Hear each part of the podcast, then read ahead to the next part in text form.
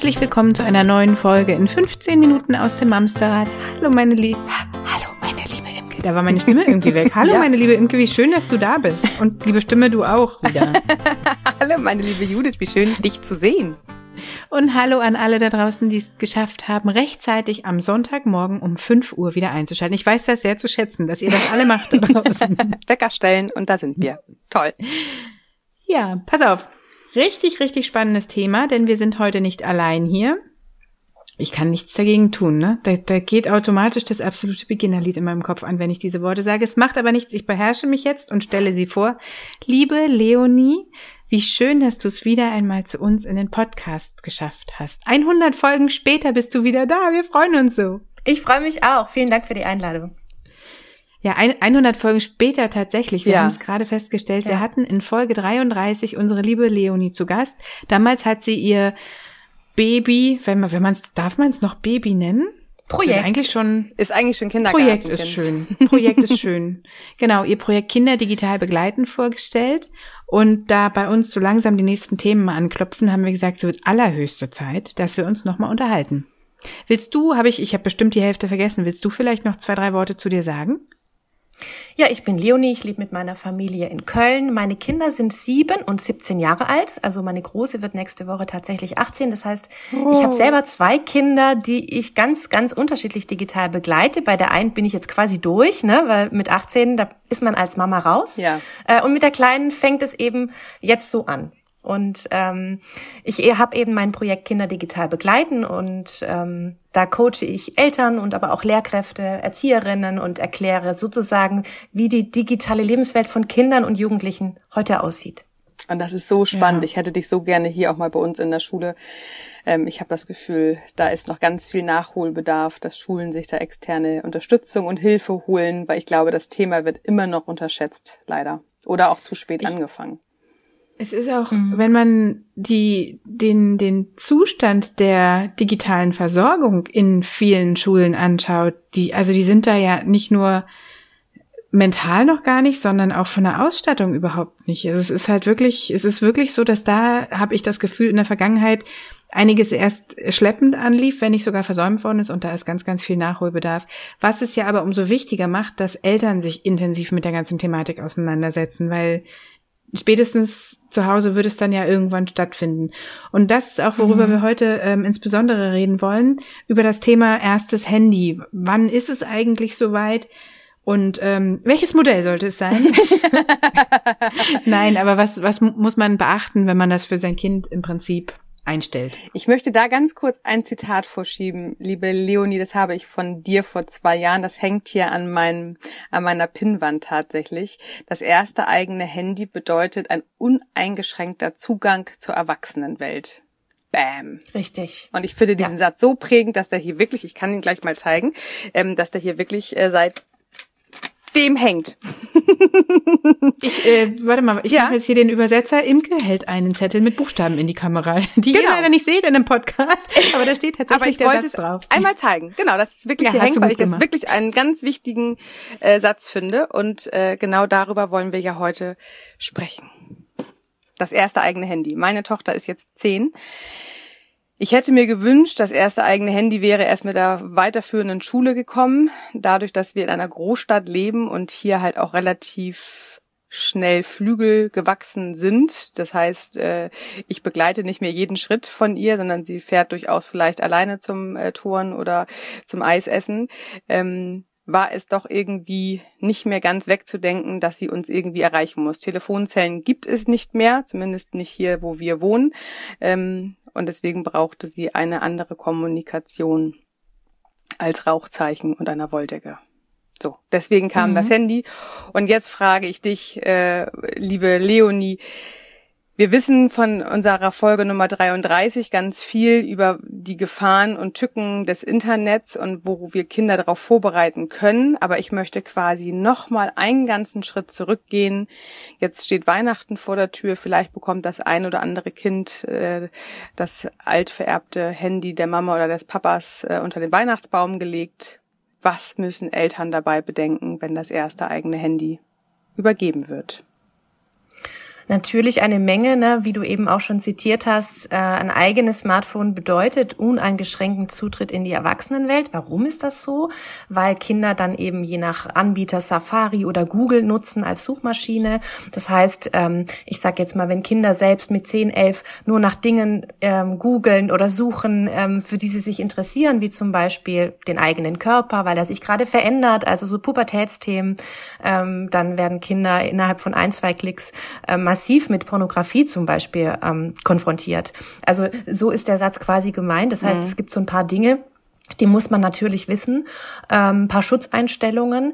Mm, es braucht auch nicht per se sofort ähm, ein Smartphone. Es gäbe theoretisch ja auch eine Smartwatch, ja. Also wenn man sagt, es geht wirklich nur darum, dass ich mit meinem Kind kommunizieren kann, dann kann man sich auch die Smartwatches angucken, ähm, die über SOS-Buttons äh, funktionieren oder auch, dass man quasi nur zehn Leute maximal anrufen kann und so weiter. Aber so verbreitet wie Handys sind sie tatsächlich nicht, weil die Kinder natürlich auch ähm, sehen, okay, meine Freunde haben jetzt so ein Gerät, ich möchte das auch, ja. Und das ist was, das kommt dann noch hinzu. Also du hast auf der einen Seite die elterliche Sorge, du hast auf der anderen Seite das Kind, das sich irgendwie jetzt auch so ganz ohne Handy auch nicht mehr so richtig wohlfühlt. Und dann hast du noch die anderen Kinder, die ja auch schon vielleicht ein eigenes Handy haben. Ja, was machst du jetzt? Und jetzt ist dein Kind erst zehn, aber alle Apps und Anwendungen sind eigentlich erst ab zwölf oder dreizehn Jahren erlaubt. Mhm. Und ich glaube, vor der Situation, vor der du jetzt gerade stehst, stehen ganz, ganz viele. Ja, ich fand übrigens, diese Smartwatch haben wir uns auch mit beschäftigt. Ich finde es mhm. tatsächlich für die schmalen Handgelenke der Kinder einfach viel zu groß. Äh, die Kinder können damit sich überhaupt gar nicht, also die Jacke allein schon drüber stülpen, weil die Uhr einfach so klobig ist. Und im Zweifel wären, wäre sie genervt wahrscheinlich im Rucksack gelandet oder äh, in einem Fundbeutel der Schule, weil sie weggekommen ja, da, wäre. Das ist ein Punkt. Das ist ein Punkt. Es gibt natürlich unterschiedliche Modelle. Also zum Beispiel die Explorer ist tatsächlich sehr klobig, ähm, aber auch nicht so schwer. Die wiegt nur 52 Gramm. Die Anjo ist, die wiegt sogar nur 30 Gramm und die ist etwas schmaler. Die sieht eher aus wie eine Apple Watch. Also es gibt schon Möglichkeiten, aber so richtig günstig ist das jetzt auch nicht. Nee. Ne? Also die ja, äh, diese Smartwatches, die dann auch wirklich ähm, einigermaßen äh, am Arm passend sind, da muss man auch ganz schön tief in die Tasche greifen. Dann doch lieber das alte ausgediente Smartphone von mir aus aufgerüstet, gelöscht mit alten Daten übergeben ans Kind. Aber damit haben wir das Problem. Warte mal, bevor wir da ja. einsteigen, wäre es denn vielleicht aber auch eine Option zu sagen, ich habe hier noch so ein Nokia 5110 in der Schublade rumfliegen, da hält der Akku auch im Zweifel drei Wochen. Ist das was, was man irgendwie vielleicht nochmal dazwischen schieben sollte? Oder also ne, damit hätten sie auch die Möglichkeit, hm. jemanden anzurufen. Richtig. Kann man natürlich machen, ne? Aber ähm, ich sage jetzt mal so, wenn ein, ein Kind ein, ein Smartphone möchte oder auch die Eltern das möchten, dann spricht auch nichts dagegen, ein altes, ausgedientes iPhone oder ein, ein Android-Gerät dem Kind zu geben, wenn man es einfach entsprechend einstellt und mit dem Kind da immer im Dialog mhm. ist. Ähm, es ist dann natürlich auch so ein bisschen die Frage, wie reagiert das Umfeld des Kindes? Also tue ich meinem Kind wirklich einen Gefallen, wenn ich ihm so einen alten Nokia-Knochen in den Schulranzen ja, so lege? Koffer mit oder so einer Spiralschnur noch dabei. Ja, oder äh, äh, mache ich einen neuen Konflikt auf, weil die in der Klasse sagen, ey, was geht denn bei der? Mhm. Guck mal, was die für ein Handy hat. Ja, ja also was mache ich da jetzt auf? Quasi, ich will nur, dass mein Kind erreichbar ist, mhm. aber ähm, habe im Zweifel dann neue Konflikte und ähm, das habe ich jetzt natürlich bei so einem Smartphone nicht. Also es, ich sag mal so, wie man es macht, ist es schwierig. Ja, so. glaube ich. Mhm. Die einfache Lösung gibt es nicht und ähm, aber super, dass wir drüber sprechen, weil ich glaube auch Medienbildung, Medienerziehung, all diese Themen, die gehören einfach zum modernen Eltern Elternschaft dazu. Das hatten wir in unserer Kindheit früher nicht, dass es diese Geräte gab. Ergo mhm. haben wir es durch unsere Eltern nicht gelernt.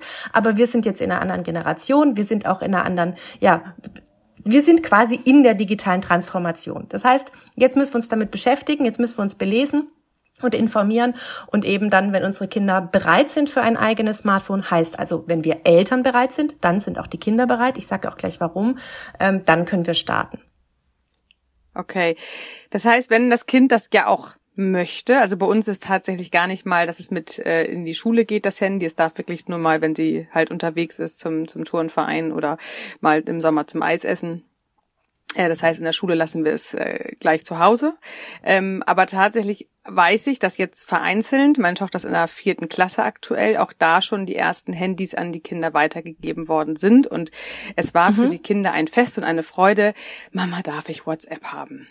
Ich mhm. habe tatsächlich ja. erst gesagt, nein. weil auf keinen auf Fall. Auf gar keinen Fall, weil ich habe gedacht, SMS muss doch erstmal reichen. Nee, da sind die Emojis nicht so cool und man kann sich auch keinen eigenen Avatar irgendwie anlegen. Das kennen Sie jetzt ja alle spätestens seit den Lern-Apps, die es jetzt seit den letzten zwei Jahren äh, gab. Ja. Allein deswegen wollte nun äh, das äh, Tochtermädchen unbedingt auch WhatsApp haben. Ich habe mich wirklich ein bisschen schwer damit getan, auch aufgrund unserer Folge Nummer 33 und ich das noch sehr im Kopf hatte. Ähm, habe mich aber dann doch davon überzeugen lassen, jetzt hat sie WhatsApp, aber ich habe gefühlt alles andere auch gesperrt. Ich glaube, sie hat nur WhatsApp und sie kann telefonieren, alles andere ist gesperrt, das ist toter Raum. ähm, und jetzt ist natürlich auch da die Frage, ist das, ist das richtig oder ähm, gehe ich gerade zu sehr in die Verweigerung und dürfte ihr jetzt schon langsam mal erklären, was hinter diesen ganzen anderen Türchen ist? Wie gehe ich daran? Naja, das ist so eine Frage des Alters. Ne? Also es ist ja, das Ganze ist jetzt ein Prozess. Ihr habt jetzt eingestartet mit dem Smartphone, dann mit WhatsApp und das ist bei ganz, ganz vielen Familien so. Man weiß, WhatsApp ist erst ab 16 Jahren erlaubt, äh, aber okay, wenn die Eltern einverstanden sind, auch ab 13. Aber die Realität sieht anders aus und spätestens seit der Pandemie, wo für, für Kinder das Smartphone mhm. auch einfach bedeutet hat, ich habe kann Kontakt zu meinen Freunden halten, sind viele, viele jüngere Kinder eben auch bei WhatsApp. Dann kann man dann versuchen in der Elterngruppe zu sagen, ah, wollen wir nicht auf Threema gehen oder auf Signal, mhm. aber es wird sich nicht durchsetzen. So, also die Realität ist so, dass Kinder einfach auf auf WhatsApp sind heute, genau wie ihre Eltern, wie ihre Großeltern. Mhm. Und dann muss man quasi ja mit dem Kind WhatsApp-Regeln besprechen. Und wenn man merkt, es gibt in der Klasse, in der Schulklasse einfach schon mehr Kinder, die WhatsApp nutzen, finde ich, kann man das auch super zurückspielen an die Schule und mit dem mit der Klassenlehrerin, mit dem Klassenlehrer ähm, sprechen. Wie sieht's aus? Könnte man sozusagen, um Mobbing auch als Präventionsmaßnahme Mobbing vorzubeugen, könnte man Klassenregeln ähm, festlegen für den Klassenchat? Chat, weil was was Kinder als allererstes machen, wenn sie WhatsApp nutzen, ist, dass sie Gruppen erstellen. Ja. Und meistens ist es der Klassenchat. So. Und äh, in so einem Klassenchat, hm, ich weiß nicht, ob du da schon mal einen Tag drin gewesen bist oder dabei gewesen bist, aber da kommen so bis zu 500 Nachrichten am Tag. Das ist Usus, weil eine Nachricht ja auch im Zweifel nur ein Emoji ist. Und Hallo, wie geht's du? Hm. Machst, machst du?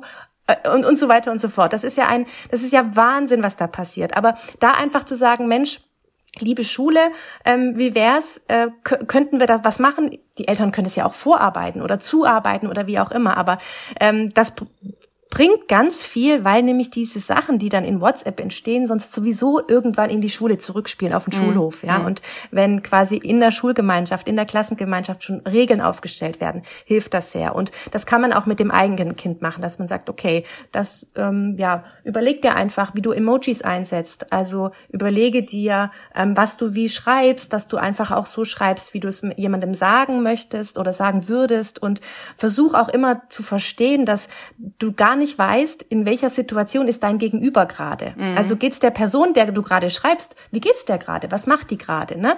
Also ähm, ja, Kinder müssen auch ein bisschen dann Begleitet über werden. Wörter und ihre mhm. Wirkung äh, Bescheid wissen und ähm, eben auch darüber, dass ähm, ja sie vielleicht im Status nicht alles teilen, weil der Status ist ja im Prinzip wie Instagram Stories mhm. und dass es jeder sehen kann, jeder, der die Nummer hat. Und bei Erwachsenen sage ich immer so, passen Sie ein bisschen auf, was Sie in Ihrem Status oder im Profilbild teilen, weil unter Umständen hat auch vielleicht ein Dienstleister, der Maler, der vor zwei Jahren mal da war, oder der Schlüsseldienst, den Sie mal angerufen haben, der hat ja auch Ihre Handynummer. Ja. Der kann ja dann theoretisch auch auf Ihren äh, WhatsApp-Status zugreifen mhm. und äh, auf Ihr Profilbild und so weiter und sich das sicher sichern oder abscreenshotten mhm. und so weiter.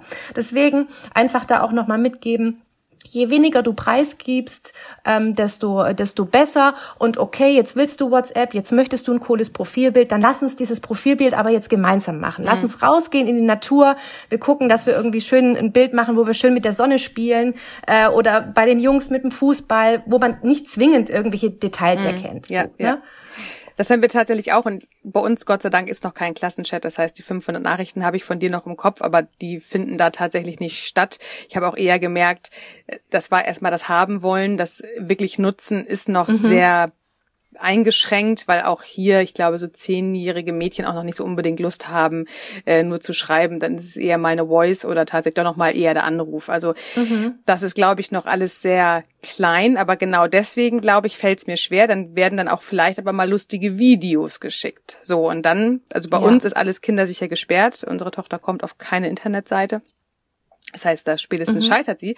Aber ich stelle doch fest, wie, wie äh, leicht Kinder anfangen, sich doch erst noch lustige Videos zu, zu schicken, bevor es dann vielleicht mit 12, 13 auch nicht mehr so ganz lustige Videos werden. Aber dadurch, dass mhm. sie halt doch schon recht früh damit in Kontakt kommen ähm, wie ist das aus deiner Erfahrung heraus? Wie kann ich da auch gerade in dem jungen Alter, weil die Videos sind ja oft lustig und man möchte dann ja auch das vielleicht seiner anderen Freundin auch nochmal zeigen, was man da bekommen hat.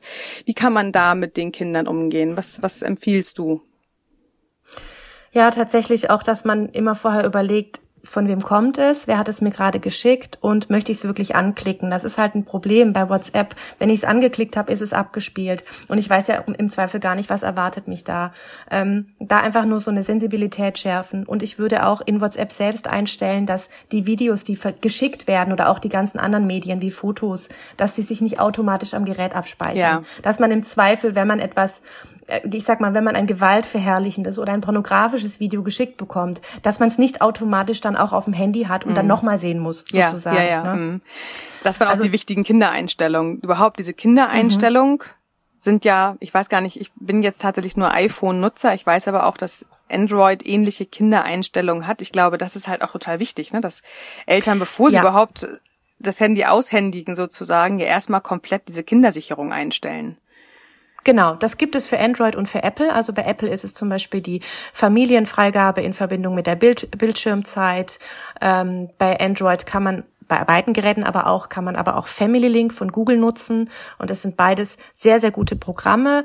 Ähm, ich glaube, wir hatten auch schon mal drüber gesprochen, weil das Tolle ist, dass sie eben die Kinder in den App Stores sich dann nicht einfach irgendwas runterladen mhm. können und sich jetzt heimlich mhm. irgendwo einen Account machen, sondern ich werde als Mama oder Papa eben informiert und kann auf der einen Seite sehen, okay, das ist das digitale Interesse meines Kindes. Auf der anderen Seite kann ich aber dann auch sagen, du, du willst dir das und das runterladen. Lass uns da mal kurz gemeinsam reingucken, äh, wie die App XY ist.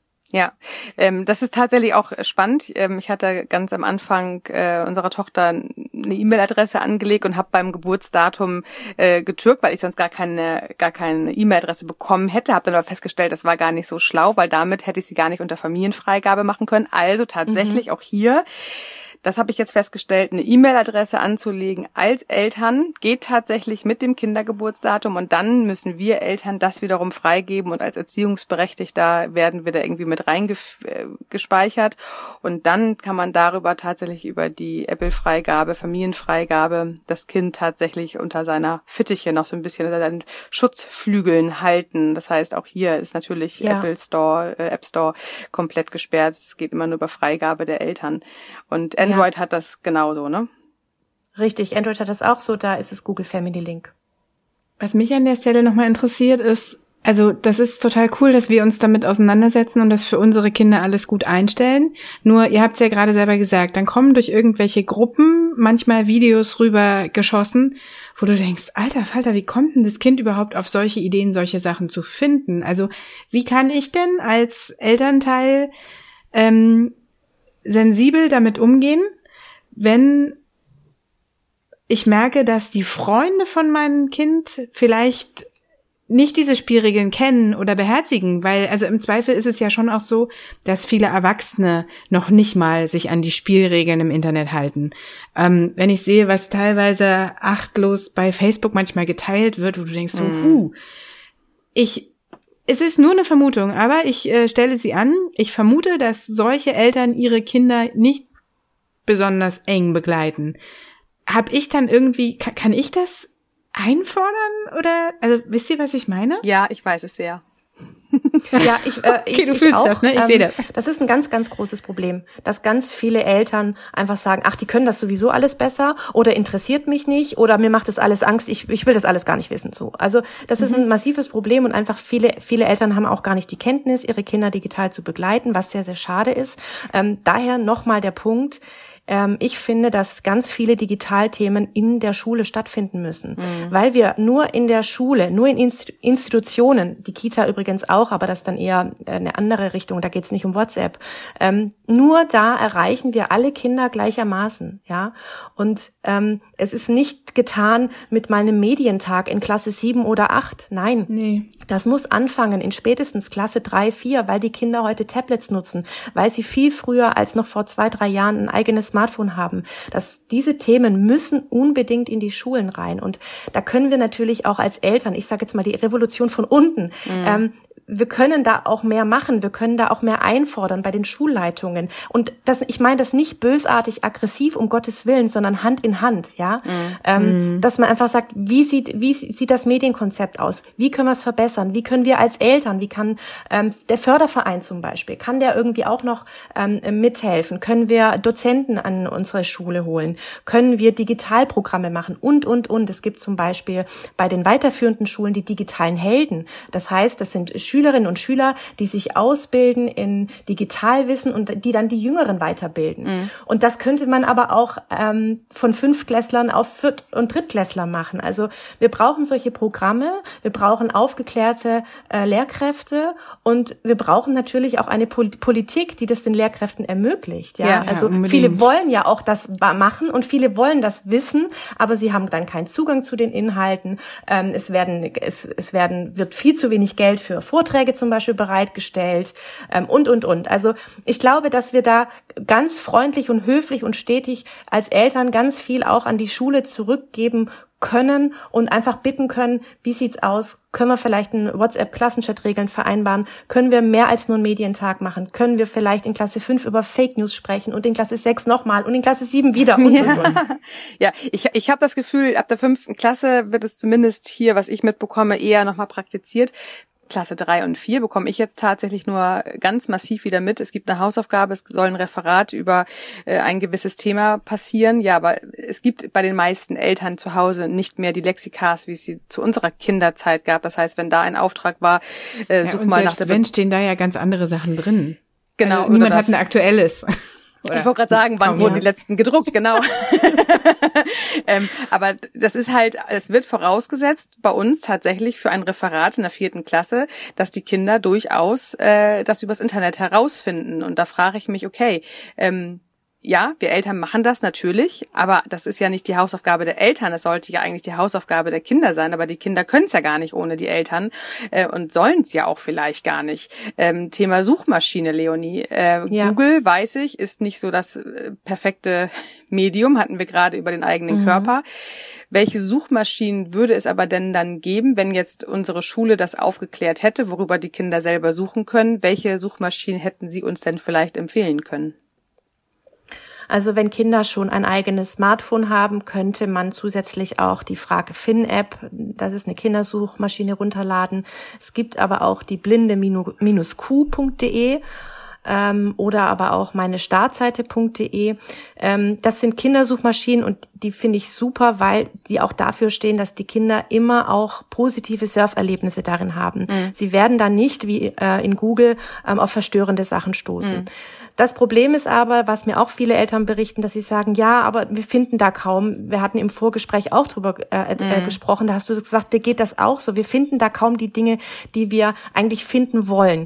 Ähm, das ist tatsächlich ein Problem ich hoffe, dass die Suchmaschinen, die nehmen ja auch jeden Tag noch mehr Seiten auf, die Kindersuchmaschinen, dass sich da einfach noch schneller eine große Datenbank bildet. Mhm. Ähm, ich persönlich empfehle aber auch ecosia.org. Äh, das ist äh, keine Kindersuchmaschine, das muss ich an der Stelle sagen.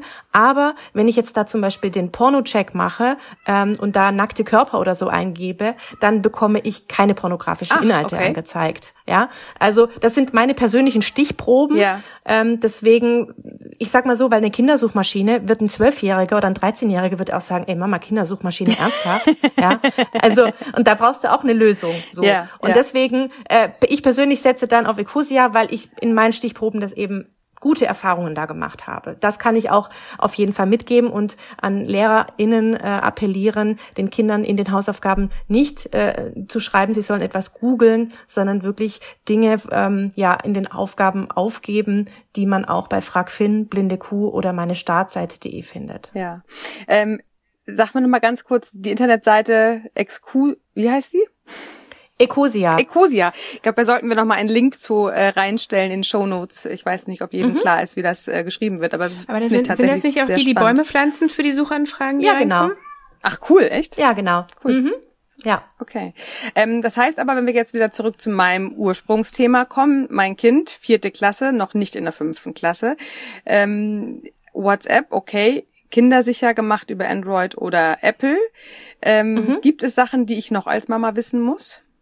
Mhm. Oder als Papa? Also ich würde zum Beispiel empfehlen, dass du bei deinem Mobilfunkanbieter anrufst und da eine Drittanbietersperre einrichten lässt. Okay. Ähm, das bedeutet, wenn dein Kind irgendein Spiel spielt, äh, weiß ich nicht, Clash of Clans oder irgendwie andere blöde Sachen mhm.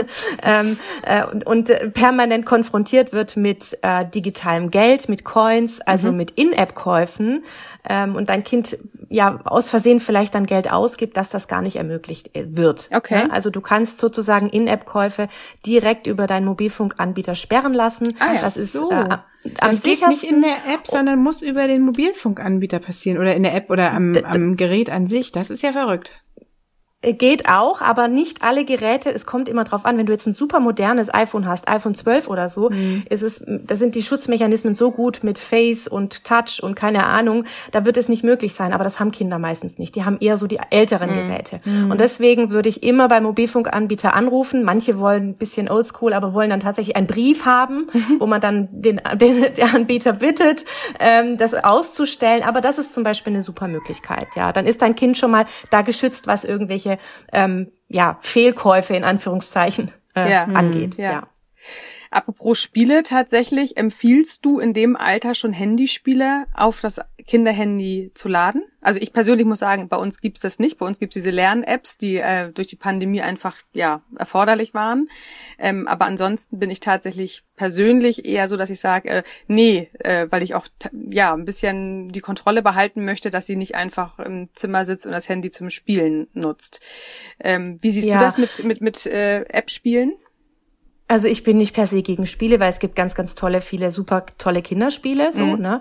Ähm, aber ich sag mal so, wenn Kinder das nicht proaktiv einfordern, würde ich jetzt nicht sagen, so und jetzt müssen wir dir noch Spiele draufladen, ja? Also wenn mein, wenn mein Kind zu mir kommt und sagt, Mama, ich hätte jetzt, ich hätte jetzt gerne die und die App und dann sage ich, okay, alles klar, wir gucken die uns an, gibt's da In-App-Käufe, was hat die für Bewertungen im Google Play Store? Ähm, wie seriös ist die, hat, enthält die Werbung, ja oder nein, kostet die mich was, dann zahle ich gerne mhm. lieber drei Euro, als dass ähm, ich da meine ganzen Daten ähm, verschenke ähm, so Sachen, ne? Aber proaktiv würde ich es jetzt nicht zwingend machen. Aber es gibt natürlich auch tolle Apps. Also zum Beispiel kann man über die FragFin-App wiederum auch andere tolle Kinder-Apps äh, finden. Ähm, es gibt auch tolle, tolle Internetseiten für Grundschulkinder. Ich denke nur an Was ist was zum Beispiel. Also diese Wissensgeschichten mhm. oder äh, ne, dass man auch, weiß ich nicht, zum Beispiel meine Tochter darf auch äh, Spotify hat auch Spotify auf so einem uralten iPhone und da hört sie dann Hörspiele. Ja, ähm, das haben wir tatsächlich also, also, auch beim Familienaccount. Ne? Mhm, genau.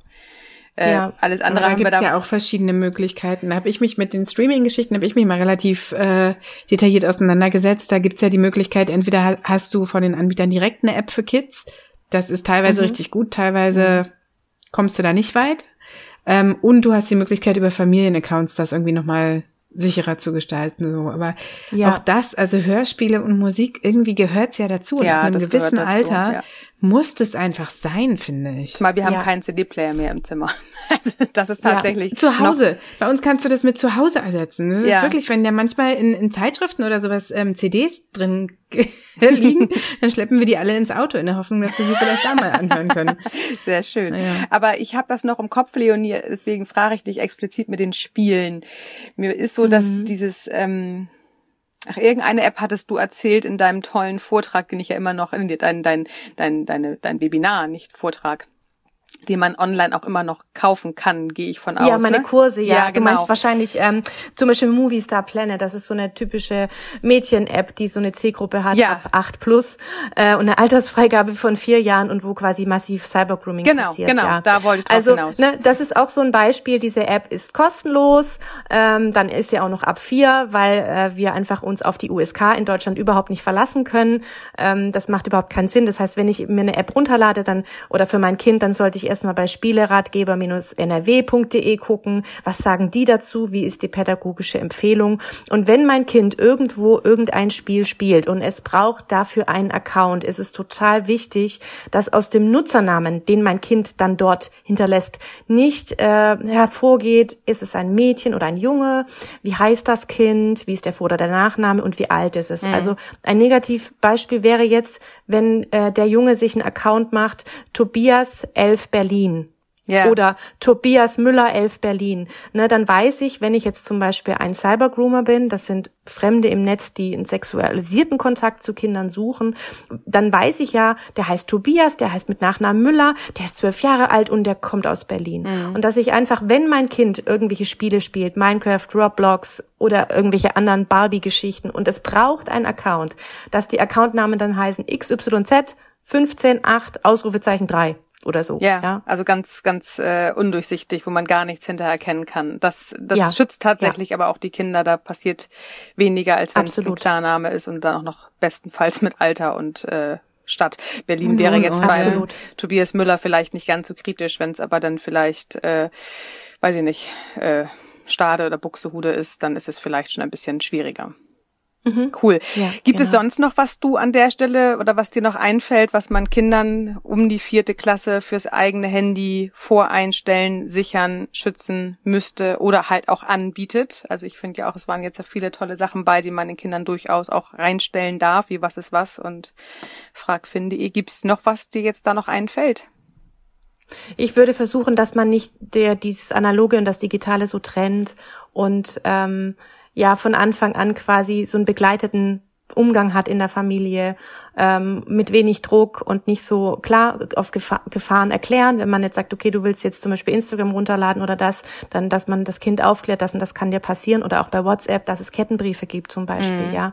Also mhm. da müssen wir uns eben auch drüber äh, im Klaren sein. Es gibt so viele echt extrem verstörende Kettenbriefe bei WhatsApp, die eben nur bei Kindern kursieren. Tobias Mattis, Terena, Teresa Fidalgo, ähm, äh, Nico, der als Sprachnachricht kommt. Momo war ähm, damals noch, als wir es letzte Momo, Mal diese, diese so krass, Gruselfratze, ne? Ne? Ähm, aber Teresa Fidalgo zum Beispiel, das ist ein Kettenbrief, der ist so verstörend, weil der nämlich die, zu den Kindern sagt, wenn du es nicht glaubst, gib meinen Namen in Google ein. Und dann geben die Kinder den Namen Teresa Fidalgo in Google ein und dann sehen sie das Video. Und das Video war mal ein äh, Trailer für einen Horrorfilm. Oh, ja, Gott. das heißt, aber für die Kinder ist es so nach dem Motto, oh mein Gott, das stimmt ja wirklich, ja, weil ich habe es ja. ja gerade gegoogelt und ich habe es ja jetzt gesehen.